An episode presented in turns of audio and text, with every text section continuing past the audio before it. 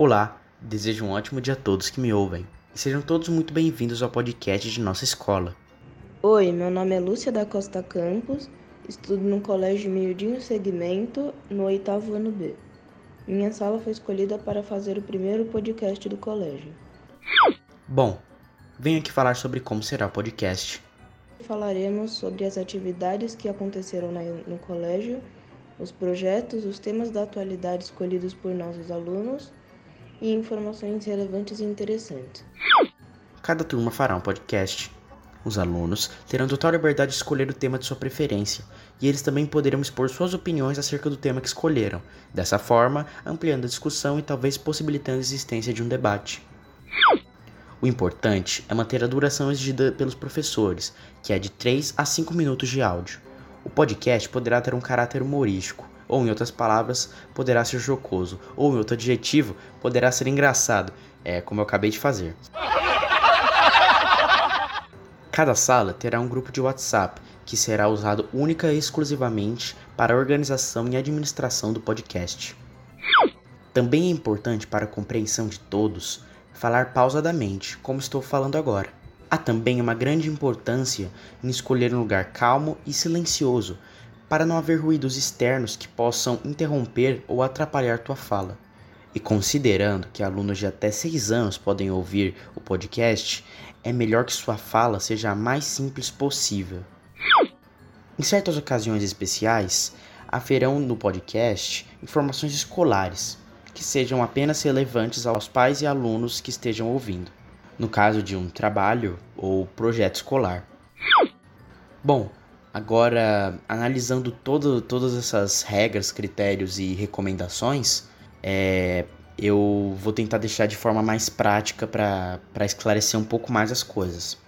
Bom, pegando a lista de temas que serão abordados no podcast do oitavo ano B, que é a minha turma, é, neles estão listados introdução, que é o que eu estou fazendo, é, falando como será o podcast, projeto de economia de energia, que é uma ocasião especial em que se informa os alunos e pais que estão ouvindo sobre um projeto escolar que seja muito importante para a compreensão deles. Dia da mentira, e nele pode ser abordado de diversas formas pelos alunos, e o caráter humorístico poderá estar presente, né? Por exemplo. E tem o tema livre, que é o tema que, que os alunos sugeriram na aula. Bom, é, os alunos sugeriram mais de 10, esse não me falha a memória mas é, nós fomos re os reduzindo para deixar o podcast o, o, mais curto possível.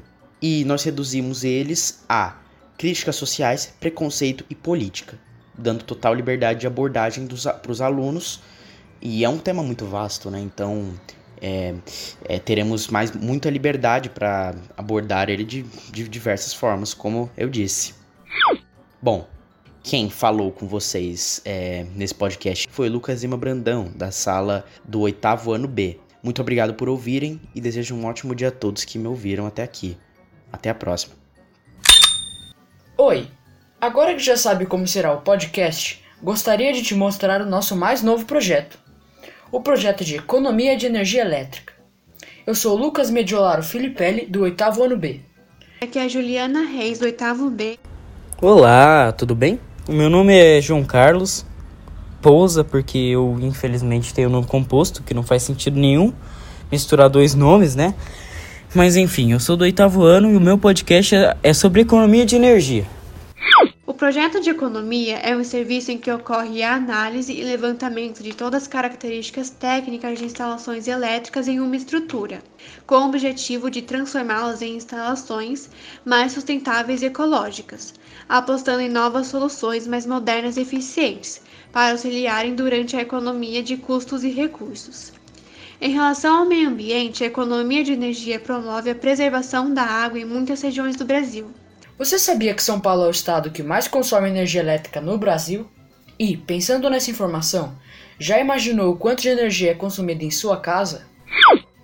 É possível analisarmos por meio das informações em nossa conta de luz, como os quilowatts-hora. Todos sabemos que diversos tipos de recursos são utilizados para a produção dessa energia, como água, biomassa, derivados de petróleo, entre outras. Portanto, para prevenir o uso desnecessário dessa eletricidade, Que tal contribuir com o nosso projeto?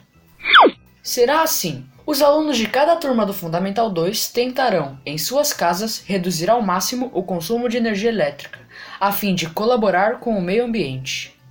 A sala com o melhor desempenho, ou seja, que tiver a maior quantidade de redução, será a vencedora. A quantidade de redução de cada aluno participante será somada para um total da turma, ou seja, se todos ajudarem, melhor o resultado. Caso esteja se perguntando se como poderá saber se sua mudança foi considerável, confira os dados e informações da conta de luz de sua residência todo mês. Assim saberá se está tendo resultados positivos e se está contribuindo para os ecossistemas e para nós. Aqui vão algumas dicas. Vamos lá, começando pelo aviso clichê clássico do banho. Pra quê, cara? Só, só me responde essa pergunta. Para que você precisa tomar um banho pelando? Deixar uma queimadura linda de segundo grau na sua perna. Uma fumaça, sabe quando você ou a sua mãe, sei lá, toma aquele banho quente que sai até fumaça do banheiro? Então, isso dá um gasto de energia gigantesco já. É, minha recomendação é você tomar um banho frio, quem sabe até se for forte aí, sem energia nenhuma, aí você gasta zero. Mas assim, se tiver aquele frio, 5 graus Celsius, aí, amigo, tudo bem, você pode tomar o um banho quente, beleza? E até eu tomo, seria hipocrisia da minha parte falar para você não tomar. Então faz assim, você toma um banho menor, que além de economizar energia, gasta água também, que é um problema ainda maior. Valorizar a iluminação natural. Tá de dia, o sol lá fora, tudo claro. Para que você vai ligar a sua luz, a luz do seu quarto? Não precisa. Em vez de você deixar a janela fechada e ligar a luz do seu quarto que gasta energia, você deixa a sua janela aberta e deixa o sol entrar. Isso já ilumina o seu quarto, a sua sala ou qualquer lugar. Trocar as lâmpadas. A LED, por exemplo, e ela dura bastante, inclusive. Então você poderia trocar a sua lâmpada por uma mais sustentável. Tirar os aparelhos elétricos da tomada ter mais atenção no estado dos eletrodomésticos e diminuir o uso de aparelhos como ferro elétrico, chuveiro, máquina de lavar, etc. Para economizar água e energia, banhos curtos sempre foram as principais recomendações. O chuveiro é o mais eficiente para tomar um banho sustentável. Trata-se do Orbs, um chuveiro capaz de reciclar a água utilizada, economizando até 90% da água e 80% da energia gasta. Com um sistema de purificação integrado, é possível renovar as impurezas da água que cai no ralo, fazendo com que ela possa ser usada várias vezes de, durante o banho. Ao invés de ligar seu computador para jogar jogos, que tal fazer outras atividades, como jogar um jogo de tabuleiro, fazer tarefas de casa ou praticar esportes? Analise cada eletrônico e eletrodoméstico para regular o uso e evite utilizá-lo sem necessidade. Ao utilizar máquinas de lavar roupa e louça, Tente, tente juntar o máximo de peças possíveis para evitar lavagens frequentes de pouca quantidade, economizando água, energia e dinheiro. Evite manter ambientes de sua casa iluminados quando não estiver lá, pois estará gastando eletricidade à toa, consumindo desnecessariamente. Como apagar a luz quando você sair de um cômodo, tipo, você está lá na sala com aquela luz acesa, luz branca, luz amarela, tudo ligado. Você pode deixar só uma lâmpada acesa, isso daí já é muito bom. E quando você sair da sala, por exemplo, ou do seu quarto, de qualquer cômodo, você vai lá e apaga essa luz, porque enquanto essa luz estiver ligada, ela tá gastando energia, a sua conta de luz está aumentando. Aí você não vai conseguir passar no trabalho de ciência, vai estar tá gastando energia e ainda vai estar tá gastando lindo dinheiro do seu pai. Então, muito útil se desligar. A energia elétrica utilizada pode ter causado diversos impactos ambientais para ser produzida, portanto, verifique a eficiência energética dos produtos, a fim de reduzir o desperdício ao mínimo. Quanto mais próximo da categoria A, melhor. A demanda energética em nosso país é bem grande, por isso é sempre bom economizar esse recurso. Mas lembre-se, não deixe de realizar tarefas importantes dependentes da tecnologia. E aí, ficou interessado? Então participe conosco! Agora que está conscientizado, contamos com você. Dê o seu melhor, sabemos que consegue. Até mais. Olá, meus amigos ouvintes desse maravilhoso podcast. E no dia de hoje, a gente vai falar sobre o maravilhoso Dia da Mentira, o Dia dos Bobos, o Dia das Pegadinhas, onde diversas pessoas fazem pegadinhas com seus companheiros para se divertir, para tornar tudo melhor, né? Nesse tempo difícil que a gente está passando também, nessa quarentena. Né? A gente pode também aquela mentirinha leve para aumentar o nosso humor, né?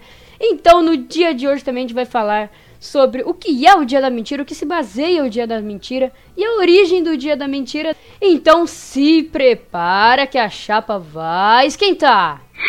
Então, vamos começar. O Dia da Mentira é uma celebração que acontece todos os anos em alguns países europeus e ocidentais. O Dia da Mentira é celebrado anualmente em 1 de abril. Nesta data, pregam-se peças, fazem brincadeiras e se espalham boatos. Também conhecido como Dia das Petas, Dia dos Tolos, Dia da Gafe ou Dia dos Bobas. Acredita-se que o Dia da Mentira tenha surgido após uma mudança no calendário do século XVI. O Ano Novo era comemorado tradicionalmente em 25 de março. A comemoração de Ano Novo acontecia até o dia 1 de abril. O rei Carlos IX da França ordenou que a partir do ano de 1564 o Ano Novo fosse comemorado dia 1 de janeiro. Acontece que nem todo mundo gostou muito dessa ideia e algumas pessoas continuaram a comemorar a entrada do Ano Novo entre os dias 25 de março e 1 de abril. Segundo a tradição, além de contar mentiras, existe o costume de se enviar a uma pessoa desavisada a cumprir tarefas sem função ou levar informações sem sentido para outra pessoa. Com o tempo, essas pessoas foram se tornando alvo de piadas e passaram a ser chamadas de tolos de abril. Então, vamos falar sobre a origem do Dia da Mentira no Brasil. No Brasil, o 1 de abril começou a ser difundido em Minas Gerais, onde circulou a mentira, um periódico de vida curta, lançado no 1 de abril de 1828 com a notícia do falecimento do Dom Pedro. Desmentida no dia seguinte, este periódico saiu pela última vez a 14 de setembro em 1849 convocando todos os credores para um acerto de contas no dia 1 de abril do ano seguinte, dando como referência um, um local inexistente. Agora eu vou contar para vocês algumas mentiras que apareceram na capa do jornal O Cruzeiro do Sul em 1999.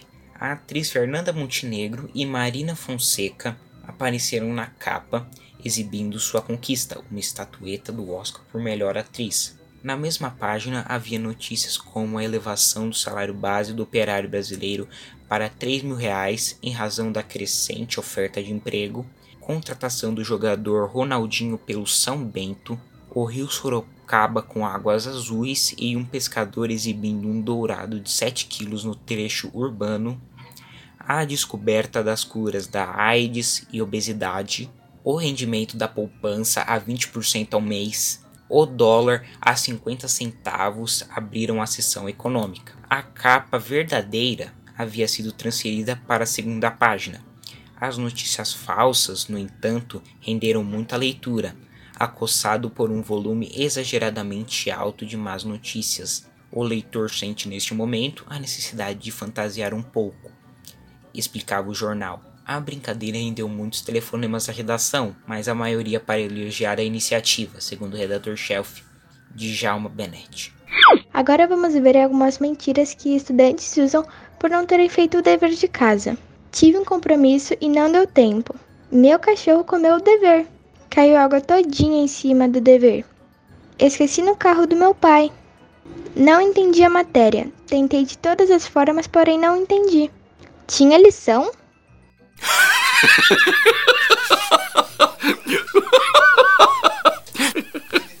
Agora vou contar algumas piadas do dia da mentira.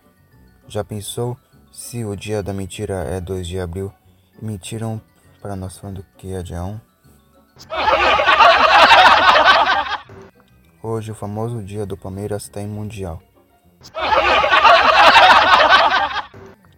Neste 2021, circulou pelas redes sociais um boato que o mundo acabaria no dia 31 de março, ou seja, o dia da mentira, como os feriados, foi antecipado. E agora ele falar sobre peças do, do Dia da Mentira que ficaram famosas. Em 2008, o site de relacionamentos Orkut alterou temporariamente sua logomarca para iogurte, um jogo de letras com o nome original. Aproveite esse dia para lembrar que a mentira não faz o nariz crescer, mas sim diminuir a confiança. Existem pessoas tão falsas que deveriam receber um parabéns no dia da mentira. O dia da mentira pode ser uma grande verdade. Só depende de você. A gente precisa de um dia que aumente o nosso humor, né? Um dia divertido, que todo mundo dê risada, pregando peças, pregando pegadinhas, fazendo brincadeiras super legais. E a gente precisa também, né, de um humor na nossa vida, principalmente nesses tempos difíceis, né, que a gente está passando. Então, meus amigos ouvintes, eu vou ficando por aqui. Eu espero que você tenha gostado de aprender o que se baseia o Dia da Mentira, o que é o Dia da Mentira e a origem desse dia maravilhoso. Então, até mais e fui! Olá a todos os ouvintes. Meu nome é Manuela Domingues e neste podcast eu irei falar sobre críticas sociais e sobre preconceito nos dias atuais, durante a pandemia e antes da pandemia. Oi, meu nome é Esther, do oitavo ano B.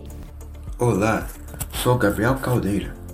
Hoje vou compartilhar algumas informações sobre política e crítica social nessa pandemia. Bom, quando a gente pensa em críticas sociais, nós não pensamos em uma coisa só. Nós pensamos em diversos temas e assuntos. Desde sempre, nossa sociedade sempre foi dividida em grupos, cada um com uma opinião diferente, e fora desses grupos, pessoas que pensavam de uma forma única. Atualmente, no Brasil, muitos assuntos importantes vieram à tona. Assuntos que antes não tinham tanta visibilidade como tem hoje. Quando a pandemia começou, foi muito de repente e todo mundo precisou mudar completamente sua forma de viver. Desde o primeiro caso da doença no país, o Brasil precisou lidar não só com um vírus com capacidade de transmissão inédita, mas também com novos e vários problemas sociais e políticos que agravaram a resposta à pandemia. E entre elas, não fazer aglomerações. Durante os dias de pandemia, muitas pessoas faziam e fazem festas, iam e ainda vão para festas. Aglomeravam e saíam de casa por motivos completamente desnecessários e inúteis. Enquanto essas pessoas iam fazer coisas fúteis, outras milhares estavam em hospitais à beira da morte, ou vendo seus parentes, amigos, pessoas que amam morrendo. E tudo isso por conta das outras que estavam aglomerando. No Brasil, o número de novos óbitos por um milhão de habitantes está crescendo desde novembro de 2020. É triste pensar que não encaixa na cabeça dessas pessoas que aglomerar pode fazer ela pegar o vírus. Isso não vai afetar só ela, mas também vai afetar os seus parentes e amigos. Ignorar e subestimar a realidade são fatores que estão na raiz de todos os problemas que levaram o país ao colapso, segundo especialistas ouvidos pela BBC News Brasil. E ela pode passar o vírus para alguma pessoa que está na rua, e essa pessoa também pode ter família e amigos. Tudo isso é um ciclo sem fim, e esse ciclo só vai parar quando as pessoas tiverem consciência e não aglomerar ou sair de casa por motivos completamente inúteis. Recentemente, mais de 500 milhões de doses de seis fornecedores diferentes, os cronogramas de entrega e distribuição estão sofrendo sucessivos atrasos, que comprometem qualquer planejamento nas esferas federal, estadual ou municipal. O surgimento de novas variantes do coronavírus não aconteceu no caso onde a pandemia está sob rédea curta. O vírus sofre mutações onde circula com mais facilidade e se encontra algum, como foi o caso de Manaus. A nova cepa detectada no início do ano na capital do Amazonas é mais contagiosa e pode até infectar de novo quem teve Covid-19 anteriormente. O Brasil não tem um programa amplo e bem estruturado de vigilância genômica, um tipo de serviço especializado em analisar os vírus em circulação para encontrar possíveis mutações preocupantes antes que elas se espalhem por vários lugares. Já por aqui no Brasil, não existe nenhuma estatística oficial sobre o assunto, mas especialistas estimam que o número de sequenciamentos semanais no país fique no máximo na casa das centenas. Mesmo que descobramos novas variantes e elas sejam realmente mais preocupantes, as medidas de controle contra todas elas continuam as mesmas. Estamos num cenário em que precisamos implementar muita coisa antes disso. Uma frase para sua reflexão. Mas, além dos problemas da pandemia, nós passamos por problemas sociais importantíssimos, e um deles seria o preconceito. E que, apesar de ter sido muito debatido na internet atualmente, o preconceito ainda acontece com milhares de pessoas ao redor do mundo. E o preconceito, em casos, em alguns casos, pode fazer suas vítimas morrerem. Não tem como falar de preconceito como uma coisa só. Bom, para quem não sabe, preconceito significa, em palavras um pouco mais bonitas, um conceito ou uma opinião que não tem fundamento adequado. E dentro do preconceito, nós podemos abordar diversos assuntos, temas e comunidades. Agora eu vou citar alguns: o racismo, o adultismo, a homofobia, o machismo, a transfobia, sexismo, xenofobia, discriminação, etnocentrismo, intolerância religiosa, preconceito linguístico, preconceito social, capacitismo e diversos outros. Mas vamos falar sobre a desigualdade social aqui no Brasil. Os exemplos que temos são a falta de acesso à educação de qualidade, baixos salários, dificuldade de acesso aos serviços básicos, saúde, transportes públicos como ônibus e etc. Infelizmente, a sociedade é assim. Várias pessoas lutam com a desigualdade social todos os dias de suas vidas. Eu fiz uma breve pesquisa com coisas que podem evitar e diminuir a desigualdade social, como enfrentar o racismo, equilibrar o sistema tributário, promover a oferta de trabalho, enfrentar a discriminação contra as mulheres, tributar lucros e etc. Se colocarmos essas ações em dia a dia, poderemos evitar a desigualdade social e equilibrar o nosso país. Eu poderia até ficar o dia inteiro apenas citando esses assuntos. Bom, dentro desses temas que eu acabei de citar, por trás deles, nós temos diversas pessoas que lutam para que eles acabem. Mas a maioria das vezes, a voz dessas pessoas é apagada ou ignorada. Todos nós devíamos lutar por isso e principalmente pela igualdade. Todos nós deveríamos ser tratados da mesma forma, independente de gênero, raça, sexo, classe social, religião, idade e a nossa forma de ser. Todos nós merecemos respeito, todos nós merecemos igualdade. Bom, e assim eu finalizo meu podcast. Obrigado por, por ouvir. Espero que esse áudio agregue de forma positiva em sua vida. Muito obrigado e até o próximo podcast.